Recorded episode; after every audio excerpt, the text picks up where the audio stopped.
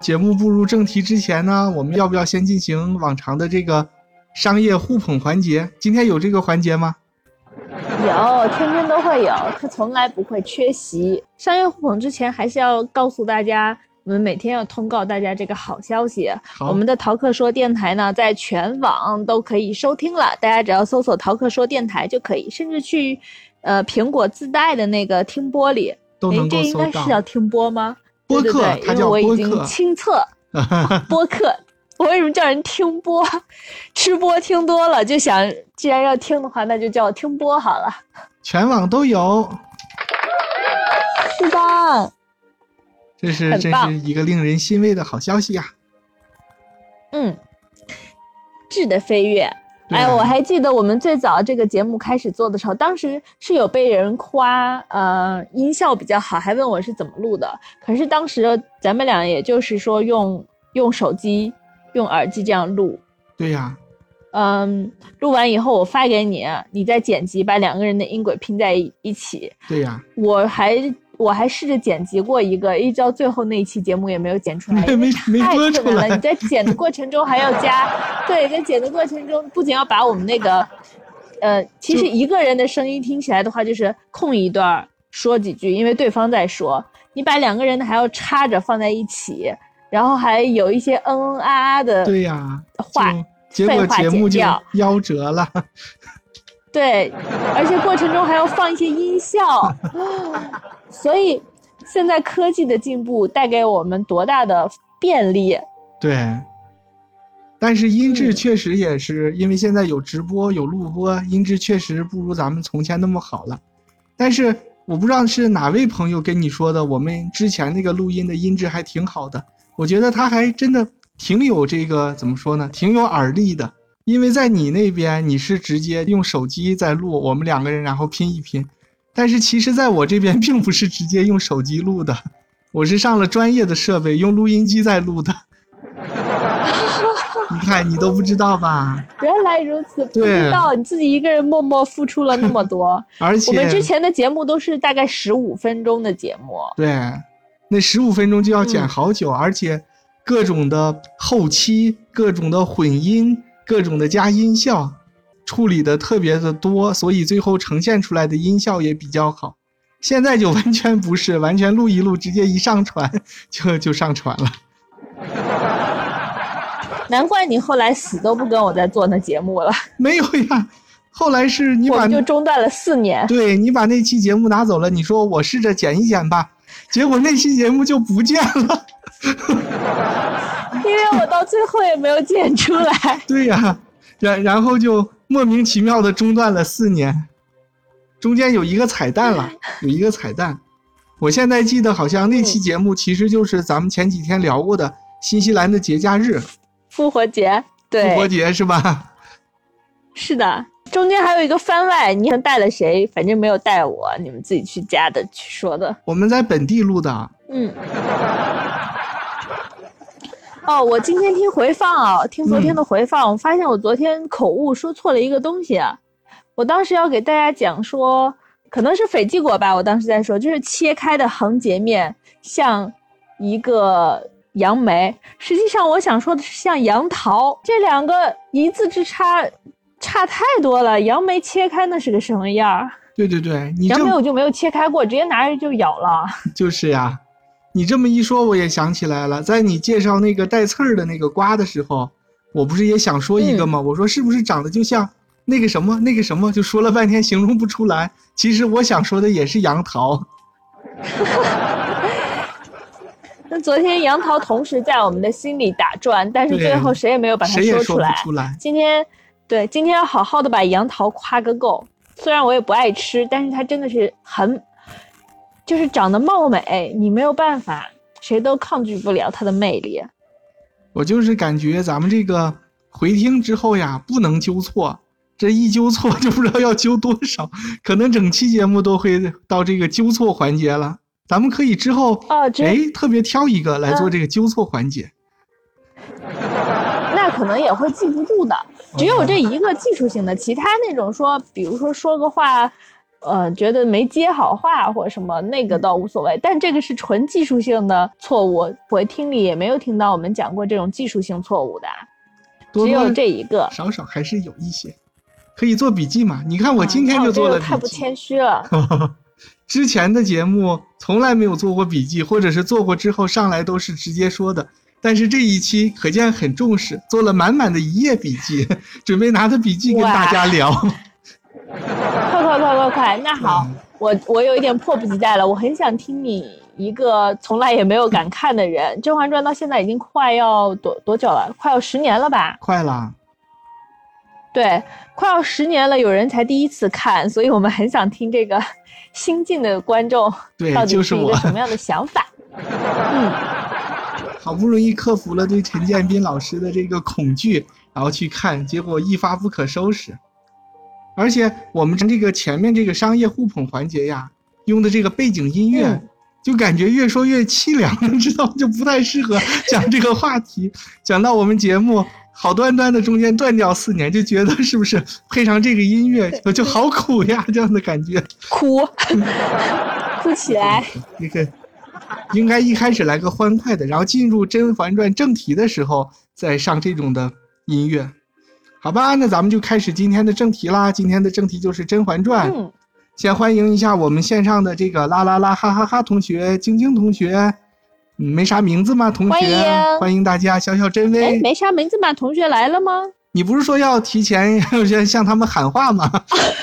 然后让他们回听的时候，破梗对呀、之前商量好的，邹毅同学，邹毅同学来听呀。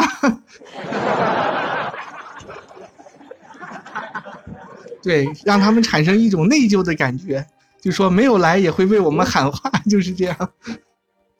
哦，这可能更多的是让呃我们听回放的 听回放的听友们产生一种我们直播间里有很多人的感觉。产生这种错觉是吗？好吧，那就直接开始我们的。铁粉游戏哥都没有再来了，游戏哥最近两天说的他都听不懂。对被我们这个什么《康熙来了》呀，对，被这几期怀旧节目彻底吓跑了，知道吗？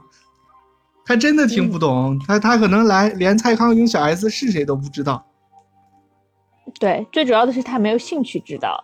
对呀，咱们要是说这个迷你世界呀，什么就是这一类的，我的世界什么的，估计每天会更准时那我们就把现在的这些，可是我们就会把现在的这些铁粉都失去了，他们没有兴趣听。哎呀，众口难调啊！还真是。那开始的时候，我就先问。小珍同学几个问题吧，还有我们直播间里的朋友，大家都可以回答。在《甄嬛传》里，你最讨厌的人物角色是哪个角色？大家也可以写在这个评论里面，都可以来回答。小珍同学，你最讨厌谁？说，我应该最讨厌浣碧。哦，就是有点心机的这样的一种感觉。嗯，对，他他怎么说？综合起来吧，各种各样的。但他至少嗯是个为什么讨厌？正面角色呀，他是帮主角的。看小小真薇说、嗯最讨厌的是安陵容，嗯，嗯我最早前最早看也是最讨厌安陵容，但是就是最近这这两天看的这一遍，其实有的时候觉得她也还蛮可怜的，所以你就是每一遍看看久了以后，好像这感觉还不太一样了。看小小真威在听完你的解释之后也说，浣碧他也很讨厌。浣碧是假好人，他说，就是有一种多多少少有点绿茶的感觉，是吗？可能是你，比如说像安陵容后面她坏，那她就一心一意的坏就好了嘛。但是浣碧她时时时的她又，嗯，在装好人。你说她是好人吧，她老干那种偷偷摸摸背后使坏的事儿。好吧，其实我也是跟小小真薇这个前一个答案一样，我也是最讨厌的人是安陵容。不过今天又狠做了一天功课，看了一些人物小传什么的，就是各大主播 UP 主的一些解说，现在也多多少少有就你们这样的感觉了。所以说这个节目的这个功课呀，不能使劲做，知道吗？就会改变你的这个想法。要照我之前的这个，可能就会上来痛批他一顿。你先照你之前那个批，我们来听一下。好好好，那我还有第二个问题呢。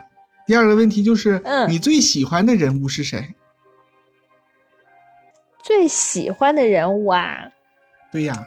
其实，其实我在里面比较喜欢，我比较喜欢眉庄。我到后来也也挺喜欢果郡王的。果郡王是属于那种女性观众都会很喜欢的，小 S 都迷得不要不要的。某一瞬间觉得他好，还挺帅的，在里面那么一笑。果郡王是谁演的来着？呃，李学东。哦，我应该没有记错这名字吧？我演的确实是挺不错的，傻呵呵的一笑，然后我就觉得还挺帅的。这个最喜欢的这个角色，大家就都不在底下留言了。我应该估计也差不多，沈眉庄什么的，或者是主角。我比较我比较喜欢那个皇后，就是嗯，皇后，而且也比较喜。你这个是会和大家可能有一点不一样哈。皇后很多人喜欢，好不好？她叫什么来着？我看评论里面有人叫她羞羞，就说 羞羞。对呀，她不是叫宜修吗？有人们说，呃，羞羞要不是，就是有的时候天不助他，早就剧终了。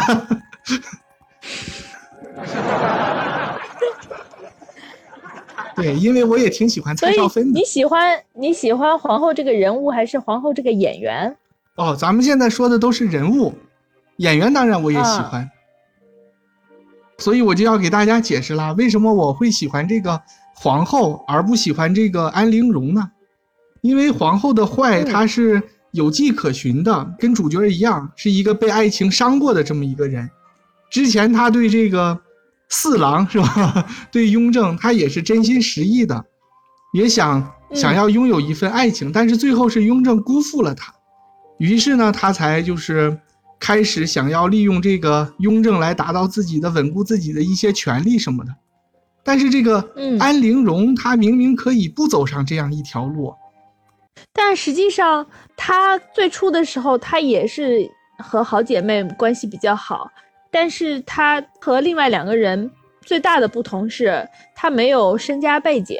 嗯，她整个黑化的过程是有一些小踪迹的。她并不是说她黑化的过程和皇后黑化的过程不一样，不是在于说对皇皇上有多爱，还是情情爱爱，而是她刚好赶上她第一次侍寝的时候。不是出了一些状况嘛，然后被成为宫中人的笑柄。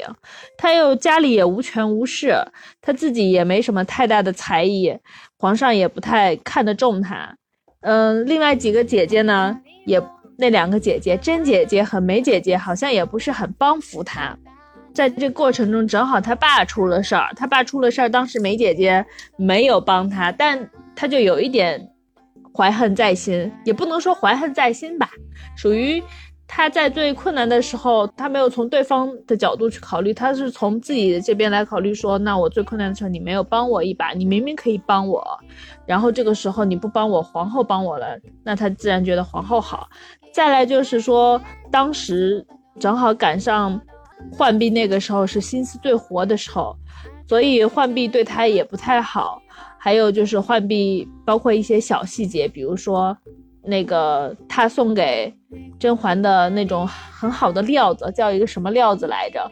然后甄嬛就给了浣碧了，那又被他看到了，觉得说这个时候，这个时候身边的人也很重要哦。安陵容身边的小宫女就不停的，呃，去挑拨离间，说啊，你看你送给他的，自己都不舍得穿，送给这个甄嬛的，然后婉贵人就给了他的丫鬟了。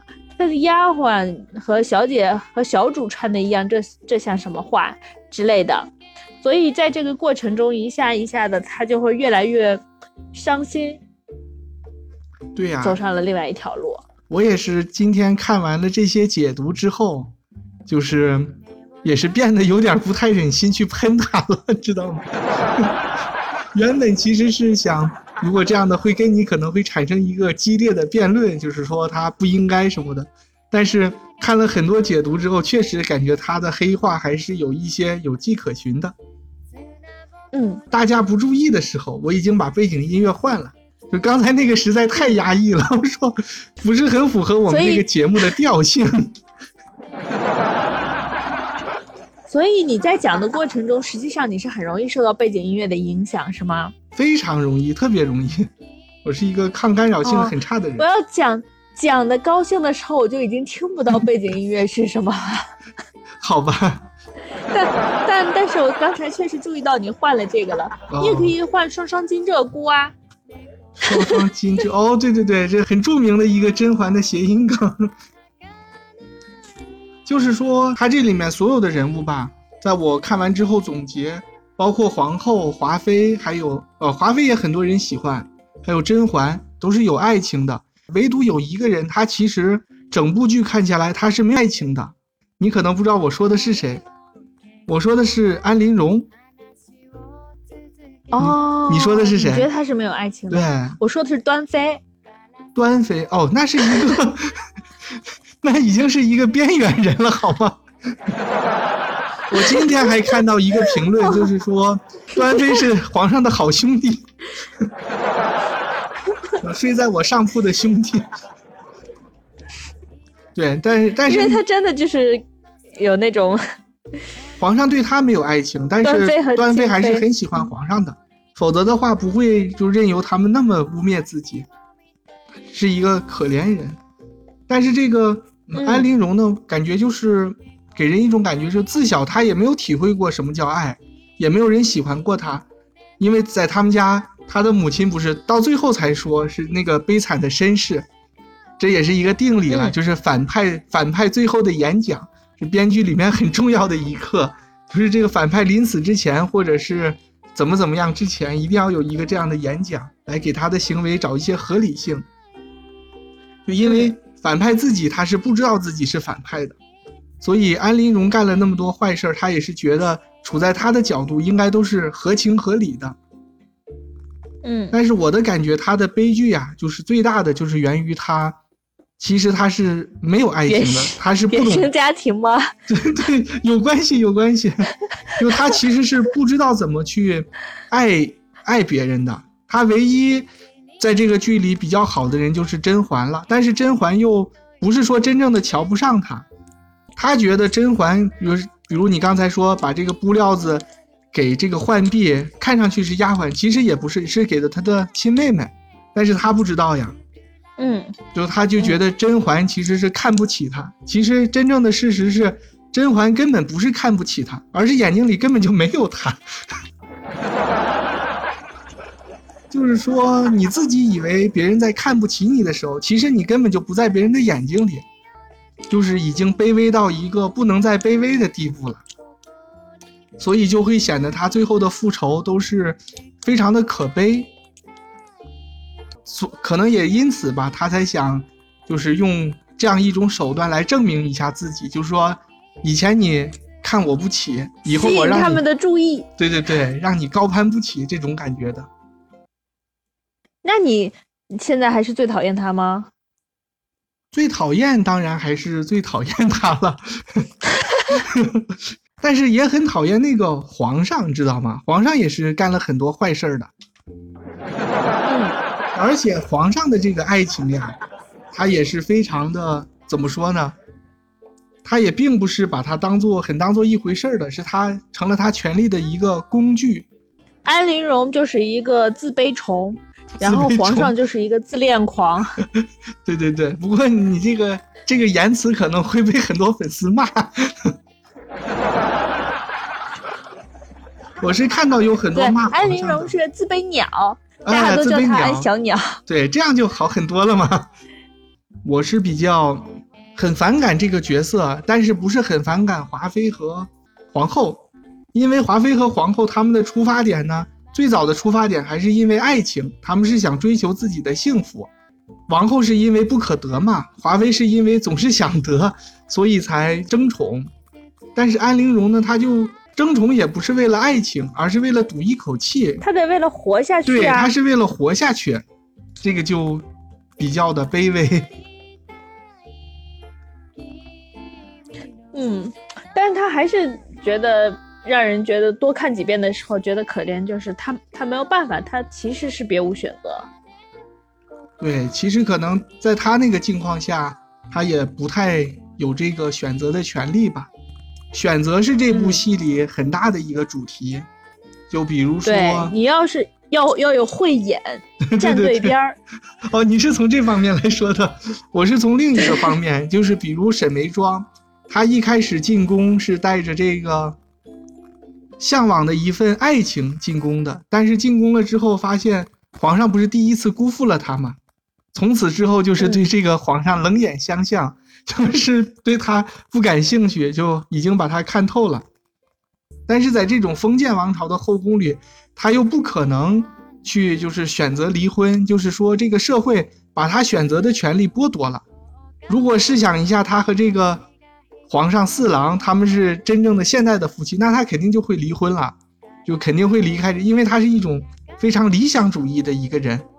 他对爱情是有向往的，所以他肯定会离婚，再去找这个温太医。但是在这种就是皇宫后院，他又不可能去离婚，他还想追求自己的爱情，到最后也把自己变成了一个悲剧。哎，那你觉得整部剧谁最可怜啊？那还是安陵容，好像没有比他更可怜的了。其实我就是看到最后的时候啊，也说不上说他可怜，但是我其实就看了这么多遍，就最近今天刚看完最后最近的一遍，我反而觉得甄嬛实际上也挺可怜的。对，作者也说了，甄嬛实际上是一个悲剧人物。包括这个美版，不是美国电视台把它买去了，剪成了一个四五集的这个电视电影嘛？最后还补拍了一段，就是甄嬛老了之后。在小允子的这个那时候已经变成允公公了，就是非常牛，在这个后宫里转圈，就是边走边回忆之前的种种，然后就给我的感觉，那个我也看了，是吧？你看我多无聊，那我也很无聊，我也那个网飞网飞上面就有，然后我也看了。哦，我没看整剧，但是我把它补拍的那节儿都看了，我自己是表示了，就是有点狗尾续貂的感觉。因为它原剧的这个结局已经很精彩了，就是很完整了。到最后，就像我们之前说，大佛，因为他要把它剪短，可能必须要讲一个对对对，有一个什么引子才能把它弄短。就是啊，一共六集吧，我记得，嗯，反正很短，六集还是八集啊？一集一个半钟头，我也没有看过嘛，所以，嗯，放到欧美观众那边反响也不是特别好，还是给咱们华人看。看我觉得他们看不懂吧，对，因为这个不是那种打打闹闹的，看起来让你高兴的一个剧，其实是有有一些深意的。对，你这个文化包装呀，输出它肯定是需要有包装的。像这样的剧，很明显就不太适合 在大家对这个国外的人对中国一无所知的情况下去看这样的剧，会把它看糊涂的。都看一些什么？简单一点的《还珠格格》呀什么的，倒比较合适。对，《还珠格格》那会儿不也是火到东南亚，火火遍东南亚？对呀，那个就比较更适合做这样一种，因为它的包装有还是比较轻吧，越轻的东西容易飞得越远啊。这个还多少有点沉重。嗯，尤其是最后，我我是真的看到最后一集的最后一个镜头的时候，哎呀，你就觉得他。真是太惨了，这人，好的坏的，你说他经历过经历过高峰，经历过低谷，但是到最后的最后，其实其实他当上太后的时候挺年轻的吧？按他们二十七岁，只有三十多岁，三十七岁是二十七岁啊？啊，三十七岁是假装的，后来给他添了十岁，不是换了一个身份吗？啊，真正的身份是二十七岁，就是你在年纪轻轻的时候当了太后，可是。呃，你说皇帝他爱过恨过的皇帝，然后他恨的这个一直斗来斗去，从最早的嗯华妃到后来的大 boss 那个皇后，甚至到安安小鸟，全都挂了。最喜欢的梅姐姐挂了，那最爱的果郡王挂了，全都 好的坏的全都没有了，只剩下他一个人。剩下的后半生就靠一些回忆，靠着他和果郡王的孩子能长大。那我觉得这样的也真的挺惨的。看怎么说了，当然他肯定追求的不是这些，但是最后呢，阴差阳错的得到了全天下的这个 权力和荣华富贵。他当然也可以说这不是我要的，但是如果换做另外一个人，如果换做是安陵容站在他这个位置上，会非常开心的，我感觉。就是人和人的追求是不一样的。刚才说到这个华妃，我还是想说一下华妃，因为华妃也是一个人气非常高的这个角色，在他这个早早下线的时候，很多人就觉得，哎呀，这个没必要再看下去了，就觉得应该不是很好看了。我上一次劝退也是被他，就是直接就是赏了夏冬春，是吧？一个一丈红，直接就劝退了。我说这什么玩意儿？那你就很快就退了呀？对呀，就看了三集，说看的好好的，怎么就一丈红了？这太惨太惨了，这家伙。但是往后看呢，就是还是我们刚才说的，反派他自己其实是不知道自己是反派的，华妃自己也不知道，她觉得自己做的一切都是对的，如他觉得皇上是喜欢他的，是其他的这些人，你们剥夺了这个皇帝的爱。那我就要想各种方法，我把这个爱抢回来，是不是？还把皇上还原成以前的一个四郎。他其实不知道的是，皇上才是这里面最坏的人。皇上和太后联手，就是对他很多的猜忌什么什么的。到最后，他一个说，不是说四郎害他好苦吗？嗯，他肯定也是一个最大的悲剧人物。但是在他不知道之前，他就会把自己一切的这个干的坏事儿，把它合理化。之所以有那么多人喜欢他，应该也是因为他是一个蠢的很单纯的这样一个人。说皇上让皇上，就是怎么说呢？不要因为他的原因去害他的哥哥。他直到最后，他也没把这个因果关系给弄清楚。真正的原因是因为，正是因为他的哥哥才保全他在这个胡作非为了这么久。他连这个最根本的原因都没有没有发现清楚，就一直在胡闹，也说明他是一个很笨的人。嗯，最开始看的时候都会觉得，哎呀，当然是甄嬛最好了，而且谁都可以把自己，谁都很想把自己投射到甄嬛里面去，你觉得这个角色好完美，他就应该是这样，你随心情是随着他的起伏而起伏的，但后面你就会觉得说，其实你要把他把整个故事移到现在，那甄嬛那就是当代白富美加聪明加漂亮。家，就是什什么什么事情都是他最好了。他看什么又看得很透，真的饱读诗书。你这样的话，你别他去了皇，他去皇宫里面，他可以一直干到最后，他当上皇太后。他即使不去皇宫里面，他去任何一个地方，他绝对都是能干到拔尖的那个人。对，就是后宫版杜拉拉。对他太聪明了，而且。天时地利人和，非常的通透，而且又有很多的记忆。你说他，嗯，诗书好也就罢了，偷偷的还会跳个舞。对。然后绣的东西呢，皇帝也很喜欢，觉得绣的很灵。嗯，你说这多才多艺的这些去哪里干什么不成？对呀，就现在越来越多的人不是在看第 N 遍很多遍的时候，他就会。把这个主角就慢慢的就会忽略忽略掉，就说其实不太喜欢他，不是什么好人，还是更喜欢其他的一些角色。就甚至有些人会说，这演员孙俪啊，就是说演技不太好。其实这个正是证明了他演技很好，因为拍这个剧，越是好的剧，越会有这样的一种现象，就是这个主角搭台，然后让这个配角唱戏，你这个配角表现的越出众越好。恰恰是证明这个主角给你这个台搭的足够稳、足够好。就像我们说这部剧，就是说这个人演技好，那个人演技好，就从来也不会有人单把这个皇上陈建斌老师拿出来说。哎呀，陈老师演技这里面最好，没人会说，就是因为他演技已经成了一种潜移默化的一个东西，是铺在最底下的一个基础了。就感觉他的演技已经就是。可以为其他所有的演员配戏，可以趁着他们往上这个提升。我感觉甄嬛也是，就是孙俪的演表演，有的时候她就会把这个，她是自己是一种隐忍的那种隐忍不发的，什么事都放在心里的那样一种表演状态，就会激发出很多配角的这个戏份来，你就会感觉他们真的很好。但是如果没有这个主角在底下为你做基础的话，不跟你抢戏还拖着你，你就可能就不会发挥的那么好了，对不对？嗯，没人有道理。是吧？你说到这里，我就想到了一个我唯一觉得一个不好一点不好的地方啊，就是，呃，你要看剧情的话，皇帝的改变实际上是因为他从刚年轻的时候，呃，他要仰仗他的根基还不是很稳，他要仰仗年羹尧帮他把这个皇呃天下坐稳了。